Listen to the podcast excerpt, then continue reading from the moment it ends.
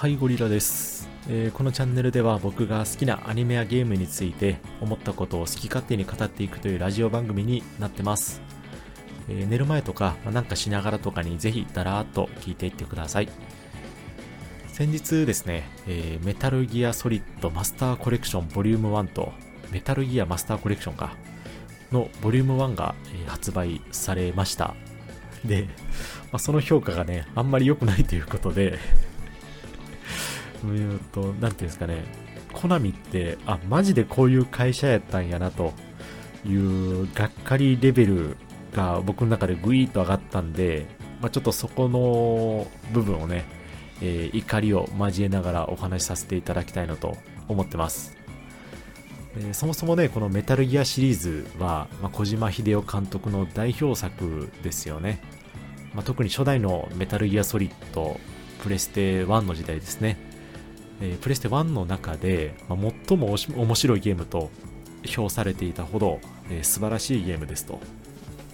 で、そのストーリーであったりとか、まあ、メッセージ性とかですね、えー、さらに敵を、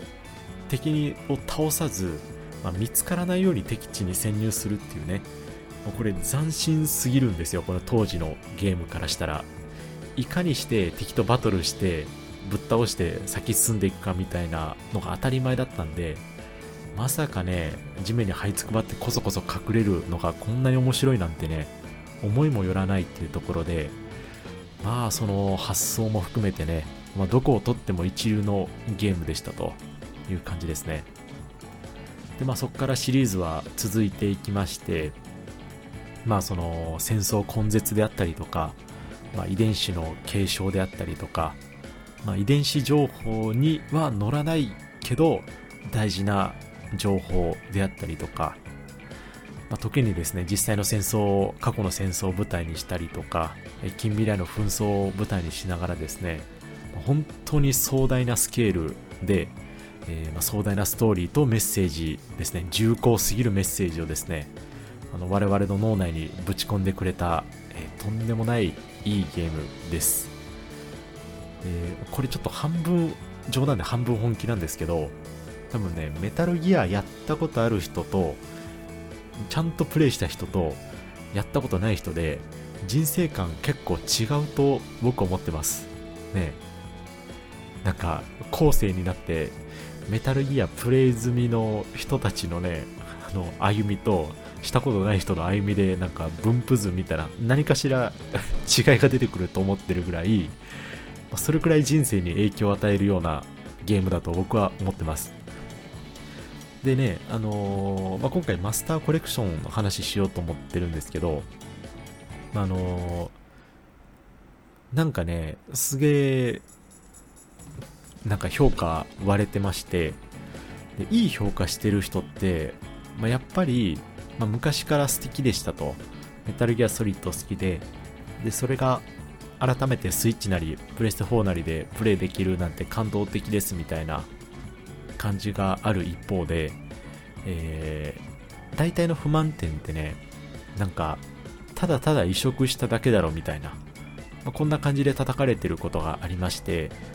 まあ、例えばですね、えー、まあ、初代のメタルギアソリッドのフレームレートが30であるとか、まあ、大体もう60になって当たり前だろうみたいな時代でなんで30しか出ねえのみたいなあとは一部の無線のやり取りが削除されてたりとか、え、BGM 関連の不具合とかバグがあるであったりとか、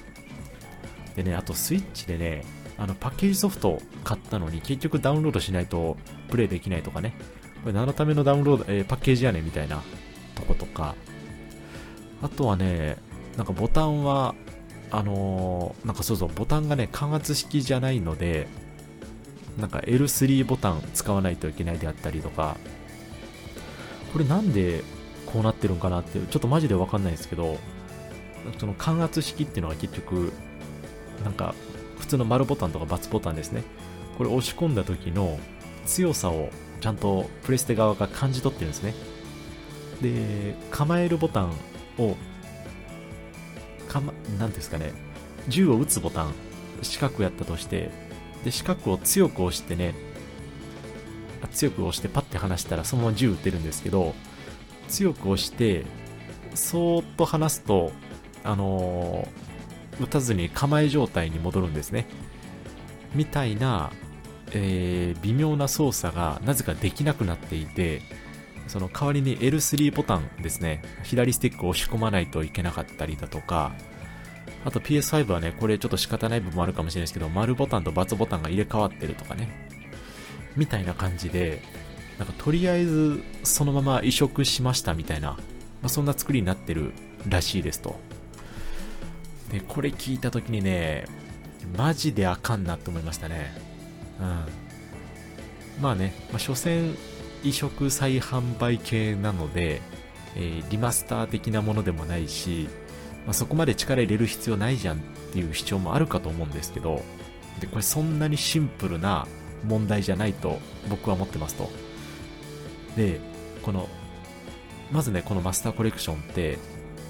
まあ、初代メタルギアから、え、メタルギアソリッド3まで入ってるはずなんですけど、これそもそもね、えー、今後発売される、え、メタルギアソリッドデルタの反則目的でもあるんですね。つまりそのメタルギアソリッド全く知らない世代に対して、こんなにメタルギアって面白いんだよみたいな。まあ、それを知ってもらって、えー、じゃあでそのままデルタも買ってもらうっていう意図は必ずあるはずなんですよ。だから、移植版とはいえね、ちゃんと快適に、えー、プレイできるように最適化する必要があるはずですよね。ですよね。で、そもそもね、この昔のゲームなんで、不便なところがたくさんあるはずなんですね。当然できてたことができなかったりとか、あの、ムービーのスキップとかですね、例えば。で、それを、まあ、現代のプレイヤーも、つまり若者ですね、20代とか10代後半とか、そういった年齢層でも快適にプレイできるようにですね、あの、細かいところも含めて調整する必要があるはずですよね。で、それを、まあ、単純に移植だけしましたで終わらせちゃうと、結局不便になって、なんだメタルギアソリッドってなんか古くせいゲームだなと、最後までプレイせずに飽きちゃったよみたいなことになると、デルタの売り上げにも影響出るじゃないですか。でつまりその、あ、コナミって、あの、あ、メタルギアってこの程度なんやと。つまりコナミってこういう会社なんや、みたいになるじゃないですか。これ新規のプレイヤーの話してますけど、既存のプレイヤーでも、ちゃんとこういうことをしっかりね、細部までこだわって発売しないと、結局、メタルギアソリッドデルタも多分期待できねえなってなっちゃうんですね。っていうところが、あの、僕が感じた問題点の一つ目で、ここから二つ目なんですけど、これが、えー、どっちかというと一番大事で、結局、やっちゃったのが、小島秀夫監督の名を、えー、怪我してますと。これ、ちょっと怪我してるまではちょっと言わないですかね。あの、リスペクトが圧倒的に足りないという感じですね。で、まあ、そもそも、このメタルギア好きな人って、あの、小島監督のこと100%尊敬してるんですよ。メタルギア好きな人と、小島監督好きな人、このパーセント、完全一致するんですね。どうやったってメタルギア好きだけど、小島監督のことは別に好きじゃないです。これ、こいないんですよ、こんな人は。例えばエヴァ好きな人って庵野監督のこと好きじゃないですか。もうそれと同じでこのその人しか作れない作品ってもう世の中にはあるんですね。それを珍しい作品の一つがこのメタルギアソリッドですと。でねこの、まあ、以前ねメタルギアサバイブっていうねスピンオフ作品出してちゃんとねゲームは面白かったらしいんですね。でにもかかわらずボロクソ叩かれてましたよね。で、あんまり売れなかったですよね、結局ね。まあ、そういうことですと。ね、メタルギアの、えー、名前を借りて、わけわかんねえゾンビゲーム出してんじゃねえというファンの怒りがね、世論となって売り上げに出ちゃったんですよ。実際のゲームの面白さは別として あの、激鱗に触れたわけですよね。でつまり、その、えーまあ、今回で言うと小島秀夫監督ですね。この小島、伝説の小島監督が作り上げたタイトルをね、改めてゲームで発売するっていうことは、あの、一定の責任が伴っちゃうんですよね、嫌でも。この本人たちは、いや、普通に出しただけだし、ゲームそのままだから、あ本人っていうのは、その、販売してる側ですね。いや、だってゲームそのままだから、新しいハードでプレイできたらいいじゃんっていうくらいの感じかもしれないですけど、結局、この一定の責任が伴う中でですね、それを、期待を大きく下回るゲームをね、出しちゃうと、ダメなんですよね。最後までちゃんと作りきらないと、ダメなんです、本当に。なんか、しょうもねバグとかあっちゃいけないんですよね、本当にね。で、実際僕は、あの、コナミのこの発売姿勢を見てですね、まあ、今回のその評価とかを見て、なんですかね、結局なんか、小島監督と会社が、なんか、うちうちで喧嘩して、結局小島監督辞めちゃったみたいな話あるじゃないですか。で結局、裏側、我々どうなってるか本当のところわかんないですよね。ねまあ、お金の問題だとかね、なんかいろいろあると思うんですけど、本当の本当のところってやっぱ本人同士でしかわかんなくて、あんまり邪推するのもね、良くないなと。つまり一方的に小島監督好きだから、悪いのはコナミに決まってるみたいな、こんな見方は僕はしてなかったんですけど、今回のね、ちょっと内容を見て、あ、ちょっとやっぱそういう会社なんやなってぶっちゃけ思っちゃいましたね。なんか、噂の信憑性が増しちゃったみたいな、まあ、そんな感じですね。なんか、いろいろな事情はね、各社あるんですけど、あるだろうっていうのは理解はできますが、結局、なんだかんだでユーザーを大事にしないっていうね、判断を最終的にしてしまう会社なんやなっていうところが、ちょっと僕今回の、えー、低評価のコメントとかを見ていてですね、ちょっと感じちゃいましたね。いくらなんか、ああだこうだ言っても、最終的に出てきた製品がそういうことなのであれば、結局そういう会社なんやなって思っちゃいますよね。うん。っていうところが、あの、今回僕が非常に腹が立ったというかね、ちょっと残念に思った内容になります。はい。にしても、デルタ、まあ面白そうではあるんですけどね。ねただね、これまたね、あんまり言いたくないですけどね、メタルギアソリッドは2が一番好きです。2の、僕が一番初めにプレイしたメタルギアだったからってのもあるかもしれないですけど、ぶったまげましたね、2の最後とかね。うん。まあまあいいや。で、3はね、あそもそもこれはもうどうしようもないですけどね、やっぱソリッドスネークが好きなんですよね。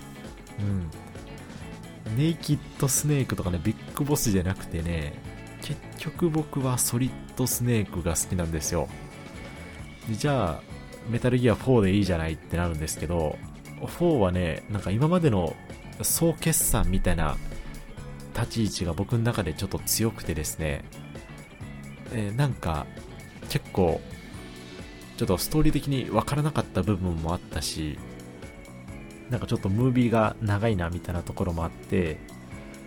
2の時のね、ワクワクがやっぱり僕の中では忘れられないですね。うん。っていう、全然関係ない話飛び出してましたけども まあ、そんな感じでですね、え